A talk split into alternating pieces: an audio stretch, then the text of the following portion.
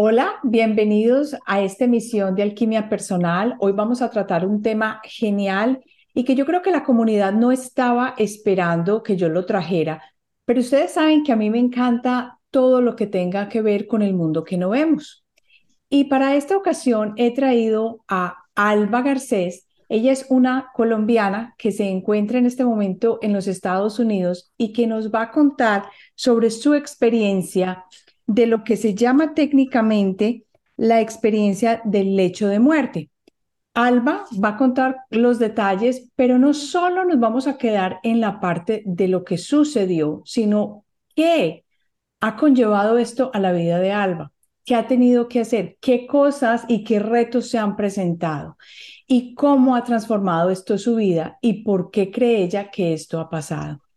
Alba es licenciada en Español y Comunicación Audiovisual y en este momento yo creo que Alba ya no se identifica mucho con esto, pero quiero ponerlo aquí para mostrar la parte racional de la que ella viene y cómo esta experiencia le ha cambiado su vida. Bienvenida Alba y gracias por aceptar la invitación. Muchas gracias Marcela por, tu invitación. Es muy importante para mí empezar a contar el mensaje que traigo. Bueno, Alba, vamos a comenzar desde el inicio. ¿Qué pasó y cómo comenzó esta experiencia? Bueno, yo llegué el 2 de diciembre del año mágico para la humanidad del 2020. Eh, llegó a emergencia por cálculos renales, un cólico impresionante. Y resulta que en emergencia, yo vivo en un pueblo muy pequeño y el hospital es muy chiquitico y vivo a una hora y media del hospital como más especializado en esta área, ¿no? Llego yo por cálculos renales a este hospital y el único neurólogo estaba de vacaciones.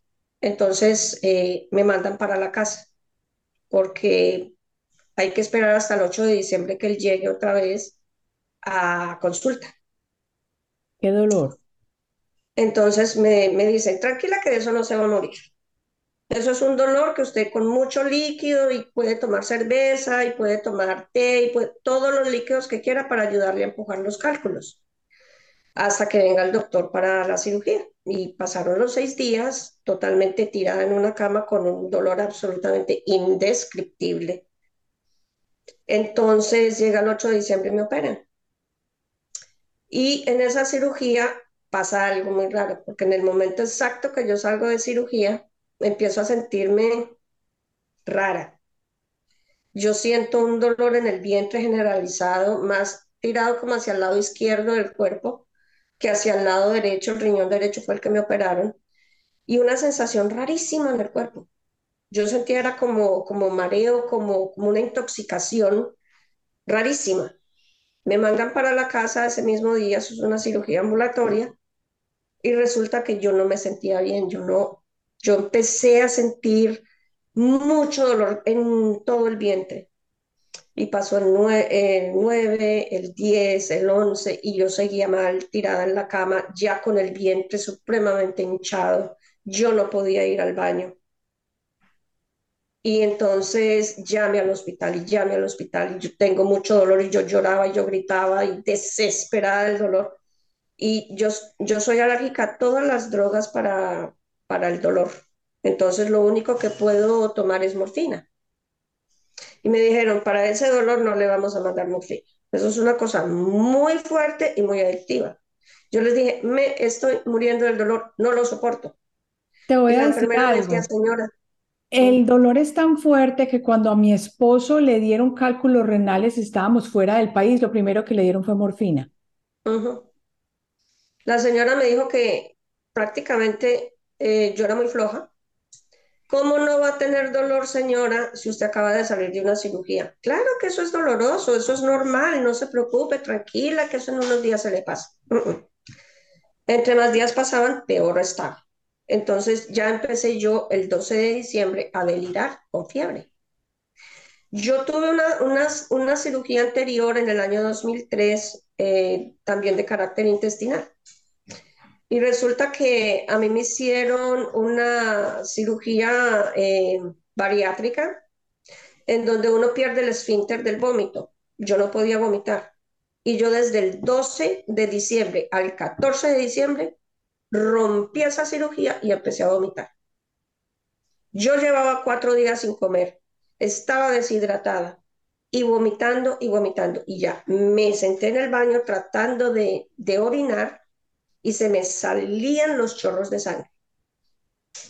Entonces yo dije, mm, mm".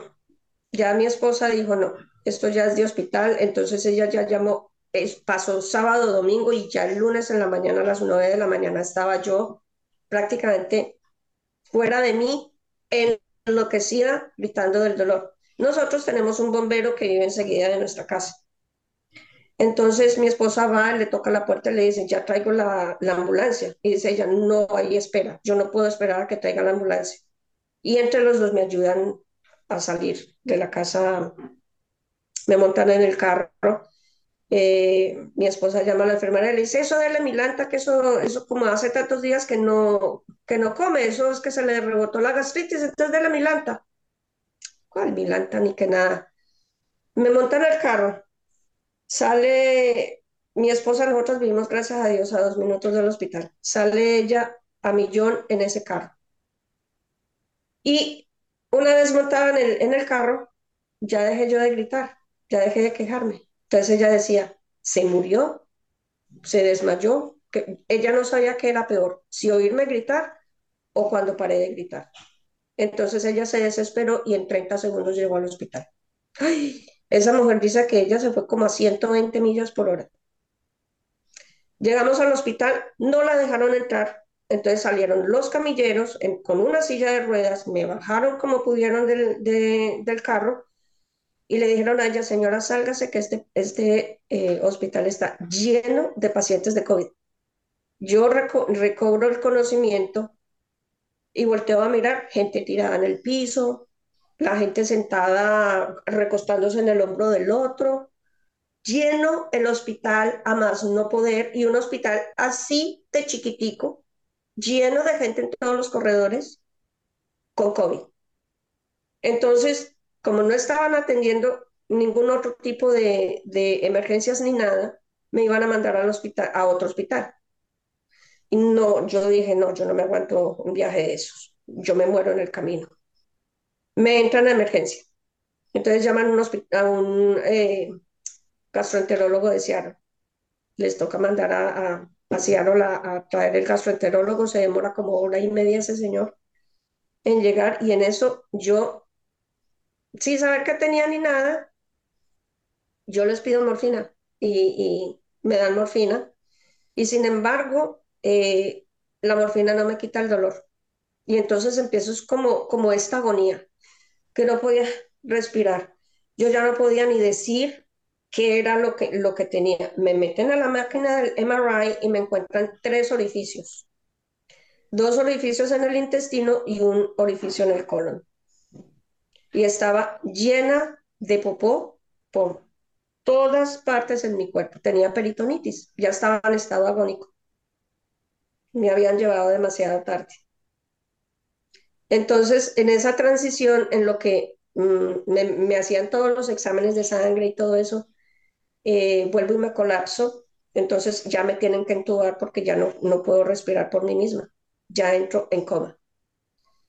Llega el, doctor eh, de Seattle y me opera de emergencia. Me hacen una colostomía en donde me rajan de aquí desde el esternón hasta la raya del vello público y me abren así cual marrano en una feria, me tienen que remover órgano por órgano.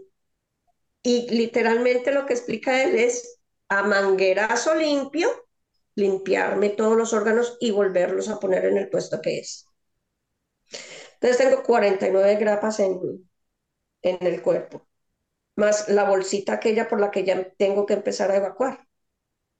Entonces, esa es la parte más traumática para mí, porque fue muy difícil manejarlo, pero bueno, eso ya más adelante en la historia. Eh, entro en coma, mm, estoy en estado agónico, llama mi esposa al hospital a preguntar por mí porque ella me dejó en emergencia, se fue para la casa, no la dejaron entrar ni estar ni nada, le dijeron, usted no puede estar aquí, aquí no, no puede haber visitas. Y eh, pasan las horas y las horas y las horas y nada. Entonces ella llama, la atiende el cirujano y ella le pregunta que cómo estoy y él le dice, la trajeron demasiado tarde, no hay nada que podamos hacer por ella. Ella está en estado agónico, ella va a morir. Y le dice mi esposa, ¿cómo así? ¿Así está de grave? Y él dijo, sí, vinieron demasiado tarde. Entonces le dice mi, esposa, entonces no hay esperanza. Dice él, saca la, una libreta, hace un cero grandísimo con un porcentaje y le dice, vea señor, ellos estaban hablando por cámara, ¿no? Este es el porcentaje que su esposa tiene de salir de aquí, cero. Ella va a morir, ella de aquí no sale. Entonces empieza a pasar cosas paranormales. Pero tú en este momento, entonces, cuando ya estabas en el estado agónico, ¿sentías algo o ya estabas en el coma? Ya Yo estaba ya en coma, yo no recuerdo absolutamente nada de lo que pasó, nada de la crisis, ni siquiera cuando estaba en la casa. Yo, yo recuerdo el dolor, pero los sucesos es lo que me cuentan. Yo no recuerdo haber llegado al hospital, yo no recuerdo nada, absolutamente nada. Es en el momento en que ya eh, estoy en cuidados intensivos, en estado agónico, entubada y con todos los aparatos eh, por todas partes, conectada a todo lo que usted se imagine. Y entonces empieza un estado mío como entre salir y entrar del coma, y vuelvo y salgo y vuelvo y entro al coma. Entonces así me la pasé toda la noche. hasta que... ¿Tú cómo describes ese salir y entrar del coma? ¿Cómo sabes? Tremendamente doloroso. Es, es un, es un dolor, no hay palabras para describir ese dolor. Ni la agonía que uno siente de no poder respirar, estar entubado, no poder hablar, no poder, yo casi ni escuchaba. Cuando yo volvía a la conciencia, yo veía enfermeras corriendo, el otro médico corría, eh, me, me, aplicaban más medicación, me movían, me sentaban, bueno, me hacían de todo. Yo era consciente de eso, pero yo no, no podía hacer absolutamente nada porque hasta amarrada a la cama me tenían, porque parece ser que yo como que luchaba mucho por moverme, como por salir de, de, de ese estado en el que estaba. La anestesia me hizo mucho daño. Hasta que llega el momento en el que definitivamente ya yo llego a mi cuerpo, vuelvo, vuelvo, ya me despierto un rato y hay una enfermera sentada en la cabecera de, la camilla, cogiéndome esta mano. Entonces, ella me, me decía, me tocaba, me decía, tranquila, tranquila, todo va a estar bien, no se preocupe, que estamos para cuidarla, todo va a estar bien, tranquila, yo la voy a cuidar, espere si era que todo va a salir bien. Bueno, resulta que pasa esa noche, vuelvo y quedo en coma, al otro día, todo el día, totalmente dormida. Eh, cuatro días así. Al cuarto día, eh, pues ya no era solamente la cirugía de la colostomía, sino la cirugía del riñón. Entonces, hay cierto límite para ponerle a uno el catéter eh, para la orina. Entonces, al cuarto día yo ya recobro la conciencia y ya empiezo a hacer como, como requerimientos, ¿no? Entonces ya quiero yo hablar, me desentuban, vienen los médicos corriendo a mirar qué pasa porque están aterrados, o sea, no me morí. Es, es una cosa que ellos no esperaban. En esos cuatro días me cuenta mi esposa que la espera fue lo más agonizante para ella, recibir noticias de cómo está, muy grave ¿Cómo está? Muy grave. Al otro día, muy grave, muy grave. No despierta, está en coma. No hay esperanzas. Estamos esperando que ella fallezca para que usted venga por ella porque no la puede venir a visitar. Y ella desesperada por verme, por, que la dejaran entrar, no. No dejaban entrar porque el único paciente en, en el hospital que no tenía COVID era yo. Entonces, a un paciente que ya estaba medio recuperado, lo trasladan a otra parte y me dan a mí esa habitación de cuidados intensivos. No tenían ni siquiera respiradores. Entonces, en toda esta transición, ya llega el periodo de conciencia en donde yo pregunto por la enfermera tan amable que pues estuvo todo el tiempo. Yo sentía esa presencia tan relajante que, que me dio como esa seguridad, tranquila que todo va a estar bien. Yo no sabía el estado de gravedad en el que estaba. Yo no, nunca tuve esa conciencia de que yo estaba muriendo, jamás. ¿Y tuviste Pero, la enfermera y la, o la sentiste? No, la, yo la vi, la sentí, hablé con ella porque yo volteaba a mirar para acá y ella estaba aquí sentada detrás de mí. Y me tenía esta mano acá. Entonces, eh, yo pregunté por ella. Entonces, me, me, doy cuenta yo de que nadie la conoce. Me dijeron, ¿y cómo es la enfermera? Y la describo. Eh, el uniforme que ellos utilizan en cuidados intensivos es azul, el de la enfermera era amarillo. Estábamos en tiempo de pandemia y de todos modos en los hospitales eh, en cuidados intensivos usan mascarillas sí o sí. Es obligatorio. La enfermera que, que me estaba ayudando a mí no tenía ninguna mascarilla y tenía un vestido amarillo, claro, de el PPI que se ponen ellos para entrar a cirugía, ¿no? Y yo pregunto por ella, la describo y nadie me da razón, me decían, no, eso es imposible, como que una enfermera atendiéndola y sin mascarilla y vestida de amarilla, nosotros no tenemos vestidos amarillos acá. Esa enfermera no existe, no la conocemos. Primer evento paranormal. Eh, recupero la conciencia, ya me dejan hablar con mi esposa, entonces ella me dice, mm, estuviste muy grave, estuviste a punto de morir. Eh, no me dieron esperanzas. Me se pone a llorar y me dice, gracias a Dios estás aquí otra vez. Eh, yo creo que, que de esta ya, ya vamos a salir las dos porque para ella también fue un tiempo supremamente difícil. Y entonces me dice, ¿te diste cuenta que tuviste un evento como maluco? Le digo yo, no, como que sí, como que no. Yo sabía que me había pasado algo, pero no sabía a ciencia cierta qué me había pasado. Y en ese momento que nosotras colgamos, como que me viene el recuerdo así, pum, de una. Yo dije, oiga, sí, yo no estaba acá, yo me fui a otro lado, yo como que no, no caí en cuenta de que había vivido esa experiencia y empiezo a recordar. Empiezan estos, estos recuerdos a venirse todos así de una. Claro, y me acuerdo de la paz que sentí, de la felicidad que sentí, de esa armonía y sensación de estar completa que cuando yo ya volví a mi cuerpo, ya todo eso se acabó. Entonces, lo que recuerdo de la experiencia es haberme ido como montada en una nube, ¿no? Yo estaba como, no sé si parada porque yo no tenía cuerpo, yo sabía que era yo, pero yo no sé si estaba sentada, parada, recostada, no sé. Yo iba viajando en una nube hacia una montaña con un verde que no existe un verde absolutamente hermoso que yo jamás he, podido presenciar, presenciar acá en la Tierra. Entonces, mientras iba a montar yo en la nube, porque yo me veía viajando por encima de la montaña, yo empecé a tocar la nube. Y en el momento en que empecé a tocar la nube, era tocarme yo. Entonces, tocaba otro en otra parte de la nube y me tocaba otra parte del cuerpo. Tocaba acá y me tocaba otra parte del cuerpo.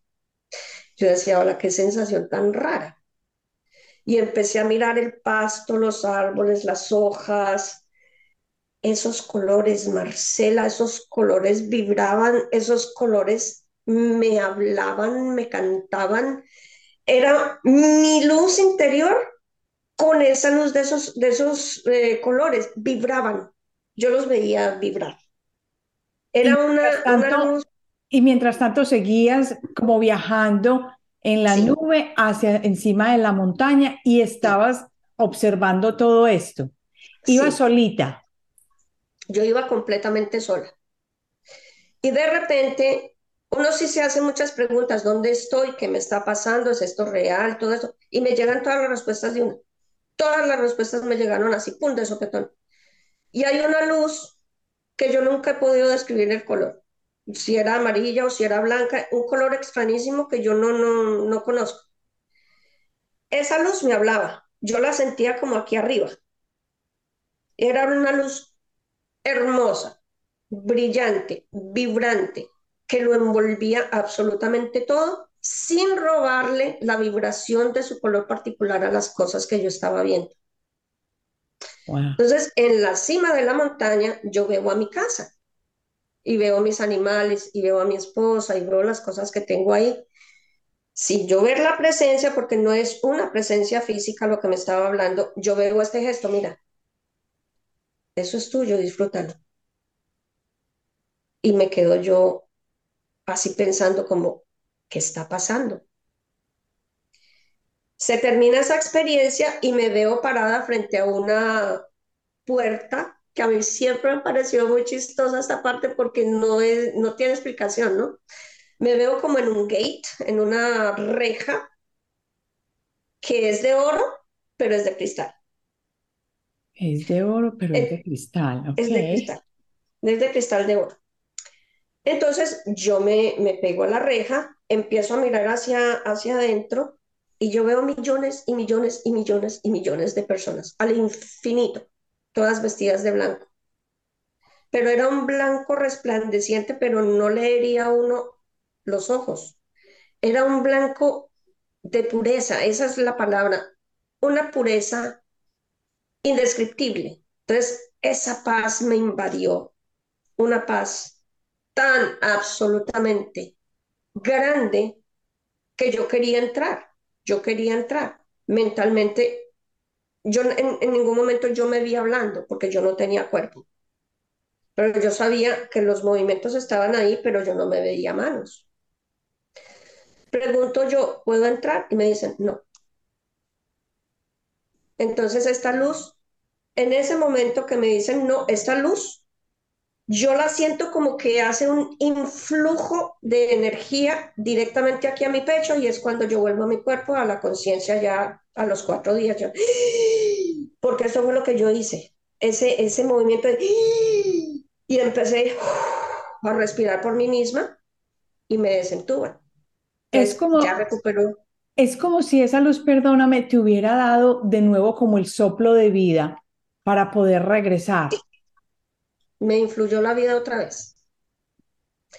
Entonces ahí es cuando yo ya siento otra vez el dolor más brutal, el peso del cuerpo, el dolor físico, el dolor emocional, el dolor mental, eh, lo que me estaba pasando.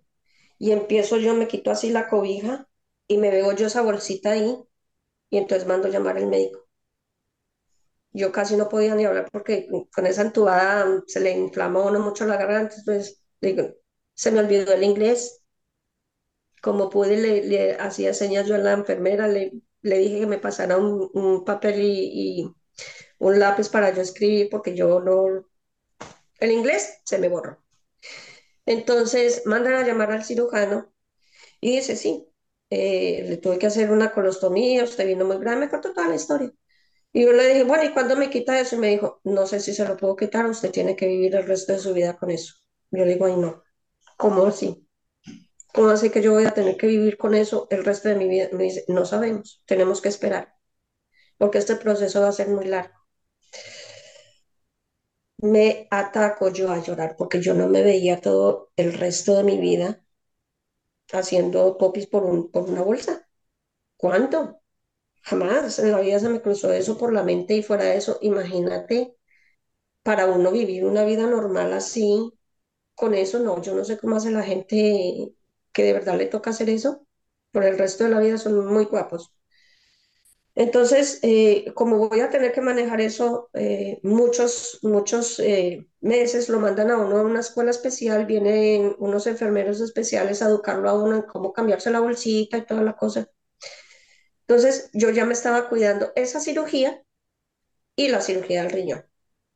¿Ya estabas en su casa? No, yo estuve muchos días en el hospital. A mí me, yo entré el 2 de diciembre, el 8 de diciembre me operaron, me mandan a la casa y el 14 de diciembre es que pasa esto y el 23 de diciembre me echan del, del, del hospital porque necesitan la cama por alguien que se está muriendo, entonces realmente me echan para, para la casa.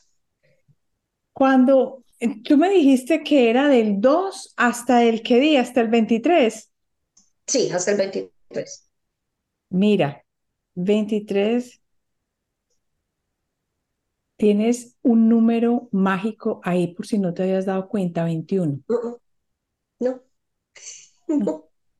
21, 40 son uh, números especiales. 2 y 1 es el 3 y el 3 es un número eh, fuerte por el momento de cambio. Y yo no te habías dado cuenta, yo ahí mismo me dijiste, estos números, estos números, 21, eh, sí, 21, 21 días. Y no me extrañaría que contaras qué pasó al día 40 y hubiera pasado algo especial, pero sígueme contando. Claro, pasó algo muy especial. Eh, entonces ya me, mm, una noche, ya la primera noche que yo, que yo paso ya consciente y fuera ya del coma y todo eso, me quitan el catéter, porque ya tengo yo que empezar a caminar por mí misma, a ejercitar el cuerpo otra vez y a que todos los líquidos vuelvan y se equilibren. Para eso lo sacan a uno inmediatamente a caminar. Pero yo no podía moverme, yo no podía caminar.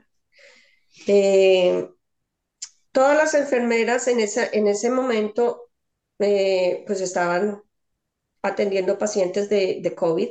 Entonces, todos los cuartos del hospital estaban todos forrados en plástico.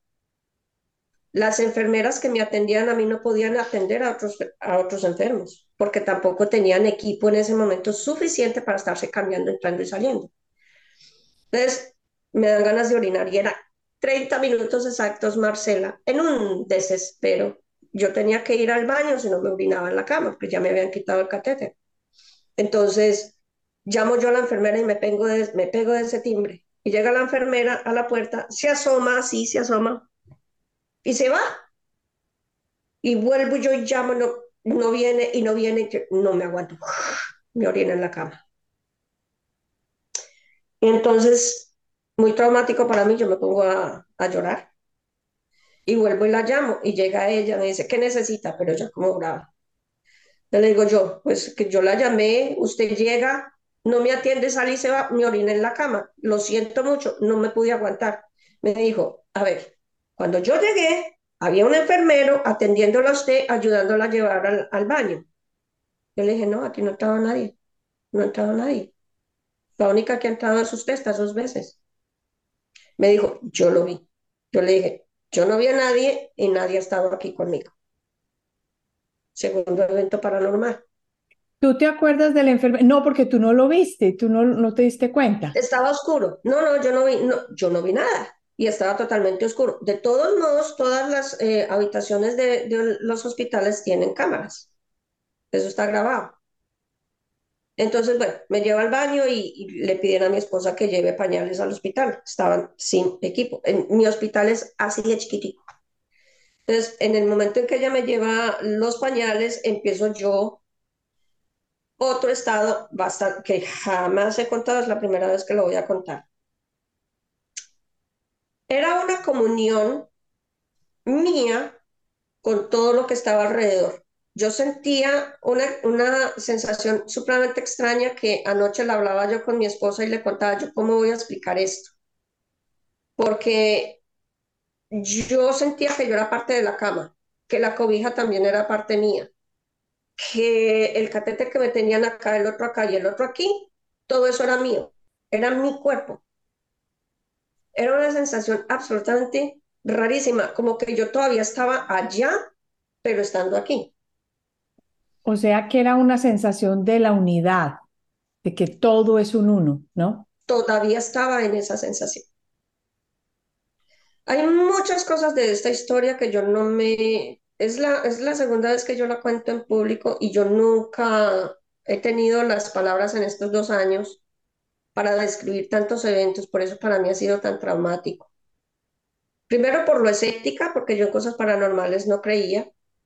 Eh, esta mente intelectual a mí me impidió recibir el mensaje antes. Yo estoy recibiendo mensajes ya así como como sin parar desde diciembre, que ya desesperada sin saber qué hacer porque estaba en una depresión absolutamente brutal, que yo ya me quería suicidar. Yo me, me arrodillé, puse las manos al cielo y le dije, ¿para qué me salvaste? ¿Para qué estoy aquí? Dímelo, porque yo no entiendo. Se me eriza la piel. Entonces, esa noche empiezo yo a llorar mucho. Lloré, lloré, lloré, lloré. Pidiendo como esa iluminación. Yo, yo, yo sabía que yo tenía algo que venir a hacer y me habían dado un mensaje. Pero yo ese mensaje, en el momento en que yo empiezo a recordar todo eso, yo no lo recuerdo. Yo el mensaje que yo me traje, la tarea por la que no me dejaron entrar, la recordé después. Y es Ah, eso. habla para que se te coja la cámara. Vuélvelo Es a mostrar, vuélvelo a mostrar y dejar ir.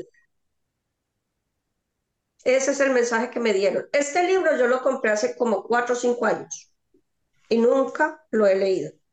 Entonces, la, ¿cuál era la lección? Tienes que dejar ir.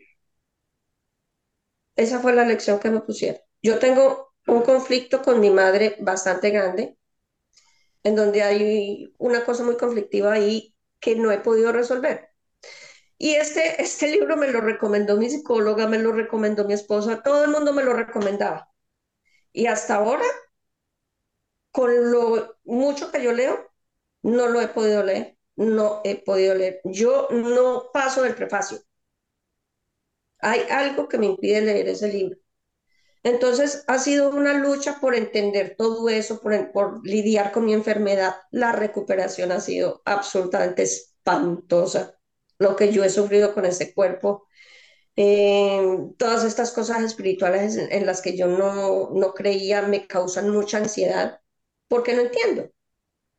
Entonces, eh, ahorita en diciembre que yo hice como ese ejercicio de, de ya de arrodillarme y rendirme y decir, bueno, yo no sé para qué carajos estoy aquí, yo necesito información, necesito señales, necesito que me ayudes a, a, a entender qué me pasó, porque no lo entiendo y empieza el chorro de información, mujer. Una llave abierta y empiezo a ver muertos.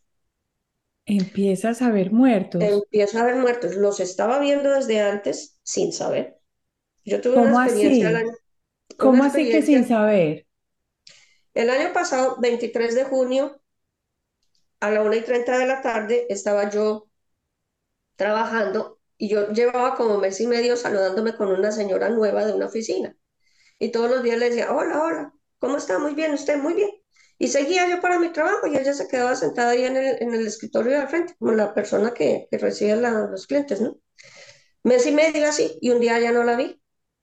Cuando pregunto yo al, al doctor de, de esa oficina, dije yo, la señora, ¿qué pasó con la señora? Me dice, ¿cuál señora? Yo le digo, la del escritorio de al frente. Me dice, no, yo no tengo secretaria ni hay ninguna señora.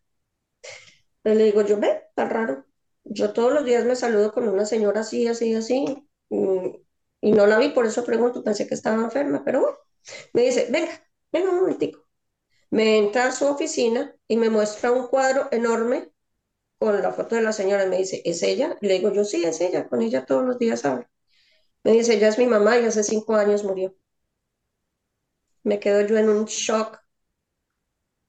Me tocó pedir la tarde libre porque yo quedé tan nerviosa, tan en shock que yo no me la creía. Yo quedé temblando. A mí me temblaba todo. Yo decía, no puede ser.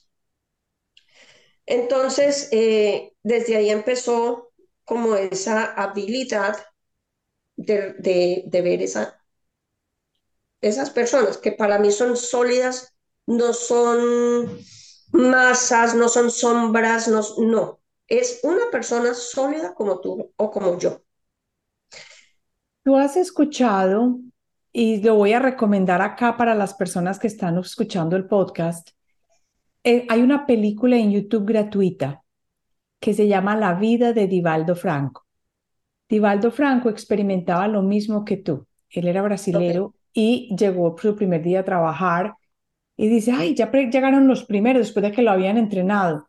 Y él empieza a hablar con las personas. Era en el, en el, en la oficina de, como quien dice, el Social Security.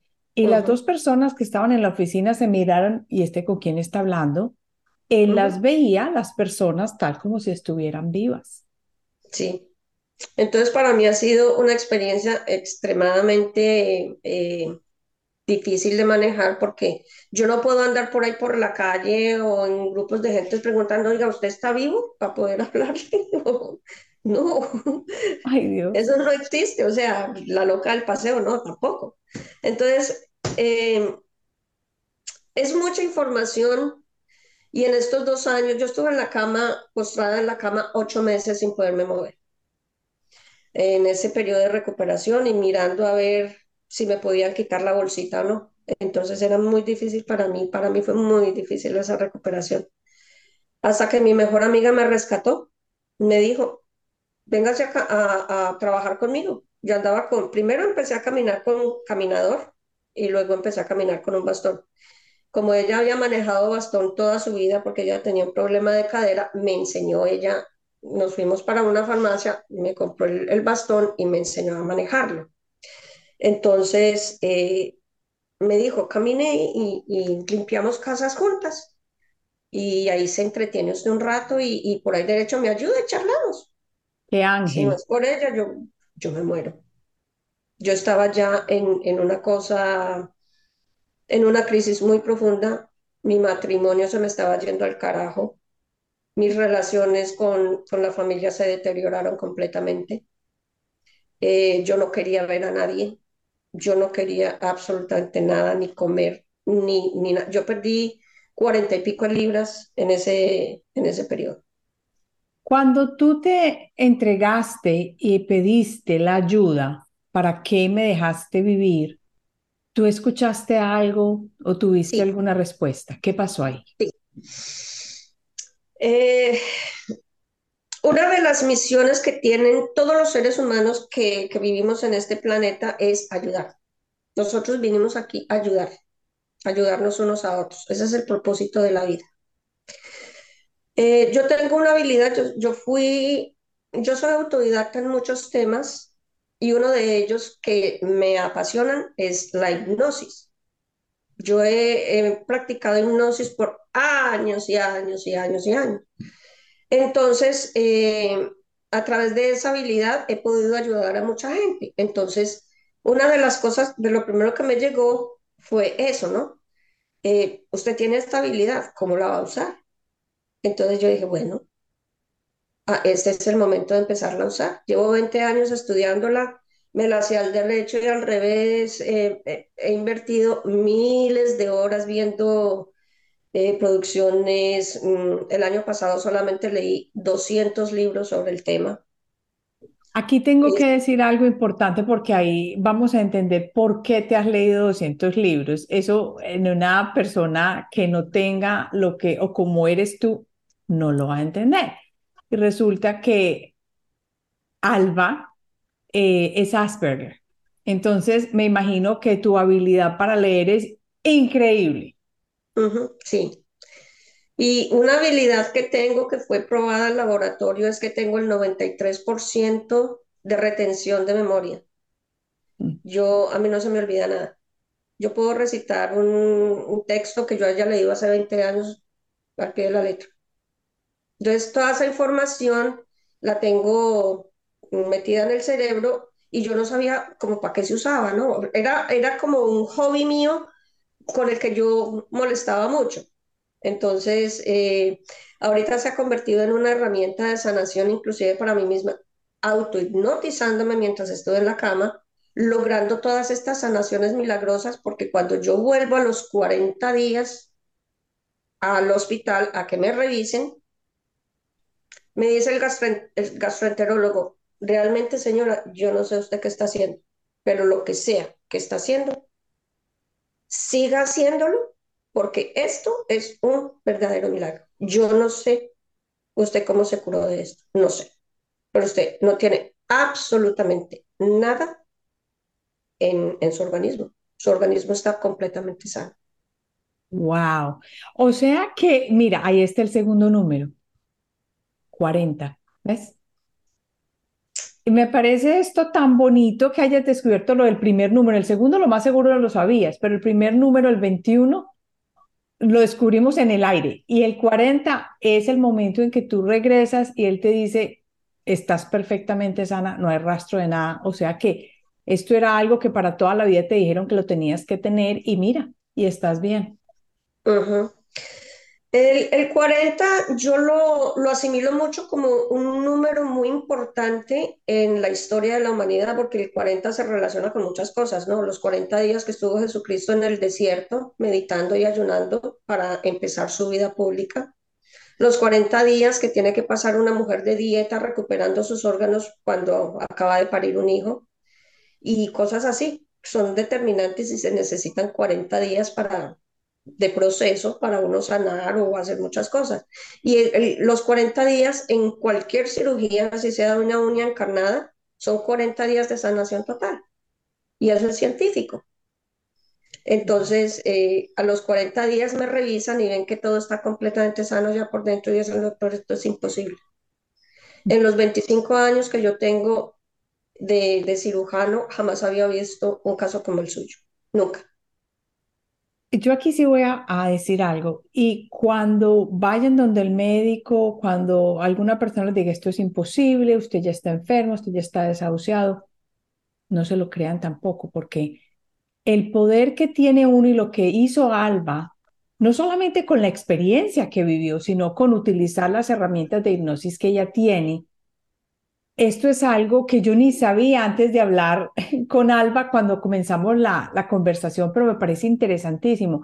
Alba, ¿tú qué hiciste durante ese tiempo de recuperación y cómo usaste? ¿Cómo así que tú te autohipnotizaste? Cuéntanos un poco de eso. Yo conocí la hipnosis hace más o menos unos 20 años a través de un libro de Connie Méndez que se llama eh, Metafísica para Todos. Entonces ella habla con palabras de asentado. Lo que ella estaba haciendo muy, muy folclóricamente era enseñar acerca de la autohipnosis. Entonces yo empecé, yo leí el librito y empecé a aplicar esos principios en mí, en muchas cosas, por ejemplo, en exámenes de la universidad, en otros exámenes que yo tuve que hacer para entrar a ciertas entidades federales, a trabajar, y, y test así, donde uno necesita seguridad y respuestas muy concretas para, para poder pasar los tests y seguir avanzando. Yo estaba persiguiendo un puesto muy bueno en una agencia federal y necesitaba sacar el máximo puntaje y claro, estaba peleándome el puesto con todos los gringos. Entonces, ellos tenían todas las ventajas por encima de mí y pasé en primer lugar a través de la, de la autohipnosis. Entonces, me acordé de esos eventos cuando estaba en la cama para volver a recrear esa sensación de bienestar, de salud, de, de paz interior y de regeneración de tejidos, sin saber que me estaba, que me estaba auto hipnotizando. Yo no sabía que estaba haciendo eso. Ahí estás comentando Ahí estás comentando, Alba, algo súper importante. Yo les tengo prometido que voy a hablar de los siete días que yo pasé con Joe Dispensa, pero en, uno de sus eh, retiros de meditación y todo el cuento.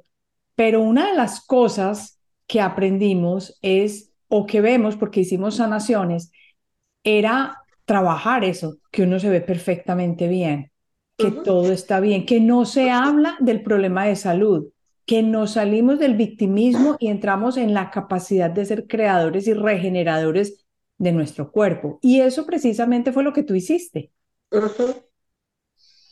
para, para una cirugía como la que me hicieron a mí, em, el 60% de la gente muere eh, como consecuencia de, directa de la cirugía no es eh, garantía de que porque te hicieron la colostomía y te pusieron la bolsita y todo vas a quedar bien, ¿no? Tú sin colon no eres nadie. La digestión no la puedes hacer. Un momento. Entonces, ¿cómo tienes tú en este momento si no tienes colon? Eh, yo desarrollé, o bueno, mi cuerpo desarrolló una especie de hernias que han hecho las, las veces de colon. Entonces, esas hernias me las tuvieron que, que tapar con unas mallas metálicas para poder que hacer una especie de remedio de colon y poder funcionar en mi digestión. Yo como hasta piedras, no tengo ningún problema. Ay, yo no lo puedo creer. Esto es Eso increíble. dice el médico, yo no lo puedo creer. Yo había escuchado de una persona que volvió a crecer su eh, glándula tiroides y me parece increíble. La tiroides que ya se la habían extraído por un problema. Bueno, entonces cuéntame cómo es posible entonces que tú operes en este momento sin el colon y organizada, común y Y corriente sin y bien. bolsa, porque finalmente me quitan la bolsa. A los tres meses exactos me quitan la bolsa. Entonces era una cosa que no se garantizaba. Y él decía, con las hernias que usted tiene y, la gravedad por la que usted pasó y ya sin colon y 50 centímetros de intestino que me tuvieron que sacar, tiene que cuidarse mucho su digestión. Entonces yo empecé una, la dieta mía por esos ocho meses fue eh, prácticamente líquida. Yo era muy poquito el sólido que podía comer, porque yo no podía tener una dieta rica en fibra, porque precisamente la fibra es la que hace la materia fecal, y yo no tenía cómo evacuar eso, no tenía cómo procesarlo. Wow. Entonces fue muy complicado, más sin embargo, yo me acostaba, como tenía todo el tiempo del mundo, me acostaba con mi tableta y mi, mi mejor amiga, eh, que es angeóloga, me decía, ponga la música del arcángel San Rafael, que él es el que te va a sanar. Como no creo en eso, eh, yo ponía la música y la música me, me parecía bonita. Yo, es tan chévere, esto está, esta música está perfecta para hipnotizarme. O para hipnotizarme no, yo decía, voy a meditar. Pero ¿cómo era la meditación que yo supuestamente me inventé? Que eso no, Dios mío, yo no me inventé nada, yo lo pensaba en ese momento. Yo me ponía en un carrito, en un carrito diminuto que iba por todas las venas y los vasitos del cuerpo. Entonces empezaba en ese, con, con el carrito tenía un, un aseador vestido de amarillo con una escoba. Entonces él iba, él iba barriendo. Y hasta que yo no veía ese pedacito de cuerpo limpio, yo no quitaba el carrito de ahí y lo iba trasladando de órgano en órgano. Y yo quedé con un, un pulmón colapsado, quedé con un tumor en, al lado izquierdo de, en, en la femoral que no se ha desarrollado, nunca se desarrolló. Ya no tengo cálculos renales, eso desapareció. Yo iba a quedar en diálisis, porque yo prácticamente los dos riñones los perdí. Aparte de la colostomía. Sí, yo iba a quedar en diálisis. Y eh, todo eso desapareció. Yo soy una persona completamente normal hoy en día, pero yo, yo ponía el carrito a eso, a trabajar. Entonces, cuando llegaban los riñones, ¿qué hacía yo? Le quité la escoba y le puse un- una pica de esas con las que martillean los, eh, la piedra. Entonces, a que quebrara los cálculos renales. Y llenaba el carrito, que era, ya no era un carrito, era una volqueta. Entonces, en la volqueta se llevaba las piedritas y cuando yo iba al baño, vaciaba el carrito.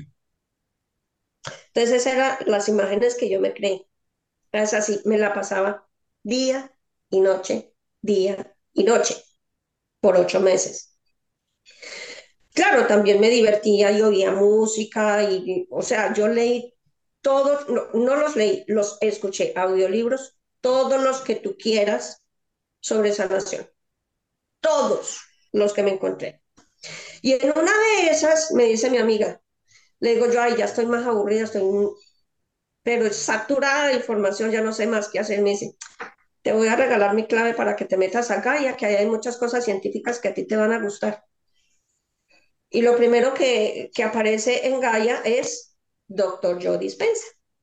Entonces cuenta su historia y yo, ve, tan charro, lo mismo que yo. O sea, él se curó a sí mismo.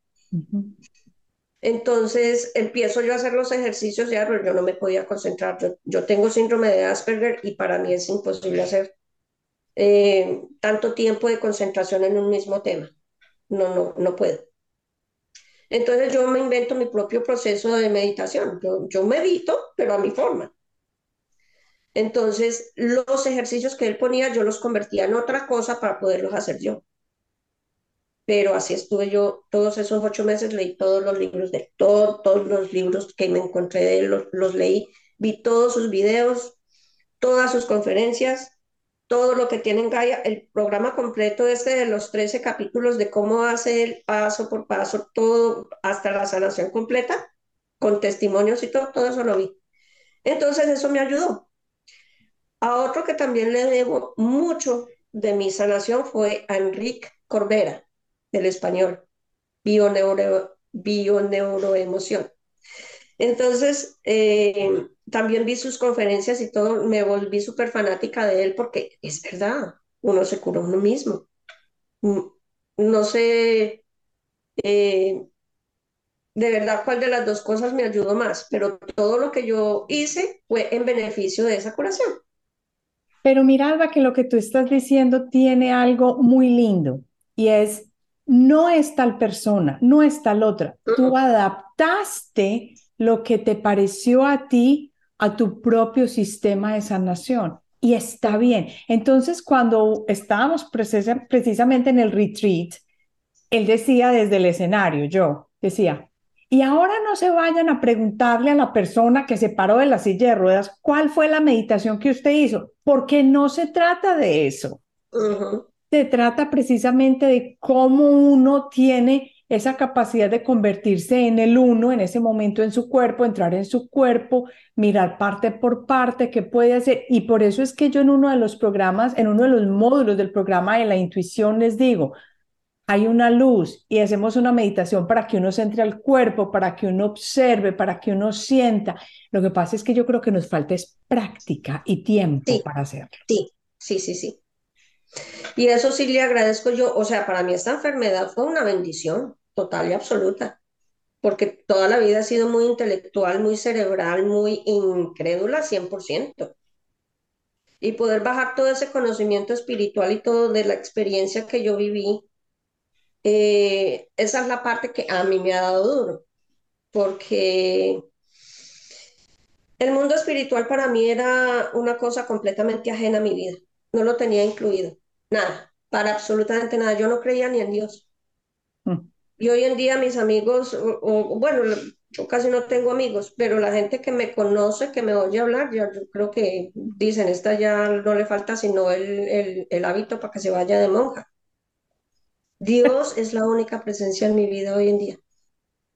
Es, es una cosa de la que yo no hablo mucho, soy bastante discreta, porque uno tiene que respetar las creencias de los demás y es algo que yo eh, explicaba ya mi concepto personal eh, sobre lo que pienso de las religiones. Lo contaba yo en este programa el, miércoles que cuando yo estuve allá en el cielo, porque es el, cielo en lo que yo estuve, eh, yo no vi allá ningún, ninguna lista de personas que dijeran, en esta fila los musulmanes, al frente los cristianos, aquí al lado háganse los judíos, usted si no se va a dar chumbimba ahí con los, con los musulmanes, que ustedes no se quieren. Y los, y los testigos de Jehová por este otro rincón, porque eso no se quieren con los cristianos. Yo no vi nada de eso. Toda la gente estaba junta. El concepto que tenemos de Dios es un concepto extremadamente infantil. Por eso yo digo, ha sido muy complicado para mí bajar esto de la inteligencia intelectualidad al espíritu porque yo no entiendo ese tipo de lenguaje. Entonces, como es un concepto tan infantil y tan enredado, porque las, las religiones lo que se han inventado es un cuento para niños chiquitos, Dios no es tan chiquito. Dios es una cosa tan absurdamente grande que no lo podemos entender. Entonces, en ese Dios es el que yo creo, es el poder creador, es la energía creadora. Para mí eso es Dios. Dios no es un señor por allá sentado en un trono con una batica blanca, de sandalias, pelito largo, no. Para nada, eso no se parece en nada a Dios. La imagen de Dios es una cosa completamente diferente. Entonces es una inmensidad en la que yo me he tenido que sumergir para poder como asimilar esta experiencia que ha sido tan fuerte porque apenas desde el año pasado yo estoy parada otra vez haciendo una vida normal, en donde ya puedo comer normal. Eh, lo único que sí tengo que cuidarme mucho es eh, de alzar pesos y todo, porque las mallas pueden romperse y ya no hay por dónde operar. Si eso se llega a romper, ya es muerte segura. no hay por dónde remendar. Mm. Entonces soy muy cuidadosa en las cosas que hago, los esfuerzos físicos que hago. De resto, yo soy completamente normal.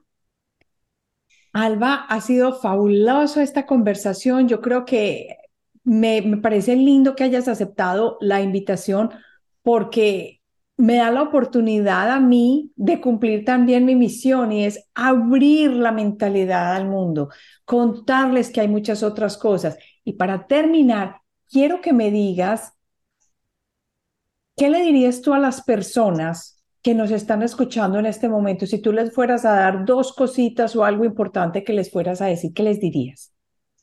Que la muerte no existe y que Dios es lo único verdadero, porque esta vida aquí es la ilusión, la verdadera vida está allá.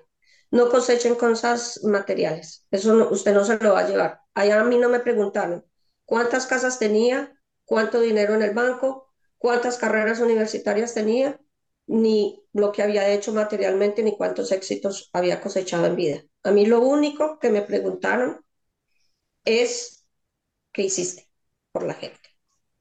Wow. Alba, tú comentaste también algo muy lindo y es que ahora tú estás a servicio de los demás. Sí. Cuéntanos dónde te pueden encontrar para sesiones de hipnosis que tú haces porque esto hay que facilitárselo a la gente. Cuéntanos. Eh, en mi teléfono yo no manejo redes sociales, para nada. ¿Sabes en qué mi teléfono por WhatsApp. Bueno, entonces, ¿sabes qué voy a hacer? Tú me lo pasas y yo lo voy a poner en las notas del episodio. ¿Te parece? Ok, perfecto, listo. Mil gracias por haber aceptado esta invitación. Puede que no sea la última porque me encantaría que nos contaras las experiencias que has tenido más adelante con tu proceso de ayudar a otros, así que esta no sea la última vez. Gracias por participar. Muchas gracias, Marcela, a ti por la invitación.